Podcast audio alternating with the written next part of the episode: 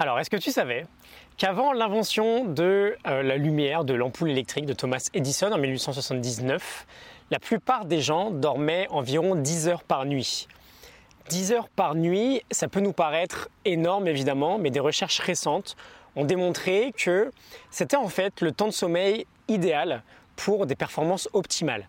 Aujourd'hui, la moyenne de temps de sommeil dans les pays occidentaux, elle est environ entre 6 et 7 heures. Donc en 150 ans, on a perdu environ 33% de notre temps de sommeil. Et donc regarde bien, c'est assez fou. On va essayer de faire en quelques secondes une histoire très très brève de la lumière. On va partir de la naissance du feu. Alors c'est pas évident d'avoir une date précise, mais on va s'accorder autour de moins 400 000 avant Jésus-Christ. Évidemment, il n'y aura pas de lumière comme on l'entend aujourd'hui jusqu'à il y a 150 ans. Donc on va faire un gros bond en avant. Il y a 150 ans, on passe de 10 heures à 8 heures de sommeil par nuit. Puis on arrive au 21e siècle, on invente la télévision, les soirées devant la télévision, le fameux prime time. Euh, et encore plus récemment, les ordinateurs, les smartphones. Et on tombe finalement à moins de 7 heures par nuit. Si on imagine que moins 400 000 avant Jésus-Christ, c'est le 1er janvier, et qu'aujourd'hui on est le 31 décembre à 23h59, on est passé en un claquement de doigts de 10h à 8h de sommeil le 31 décembre à 21h30 et on est passé à 7 h de sommeil le 31 décembre à 23h. Imagine notre évolution raccourcie en une seule année.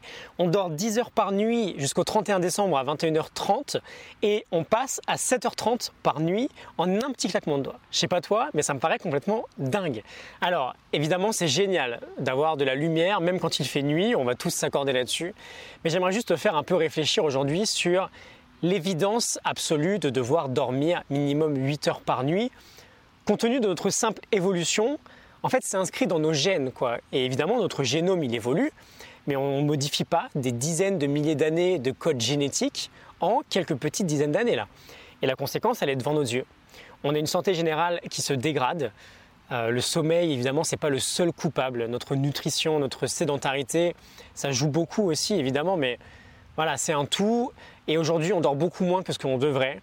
On a une espérance de vie en bonne santé qui n'évolue plus. Au mieux, elle stagne et elle est environ 20 ans plus basse que notre espérance de vie générale. Je te partage cette donnée aujourd'hui qui nous vient de James Maz dans Power Sleep.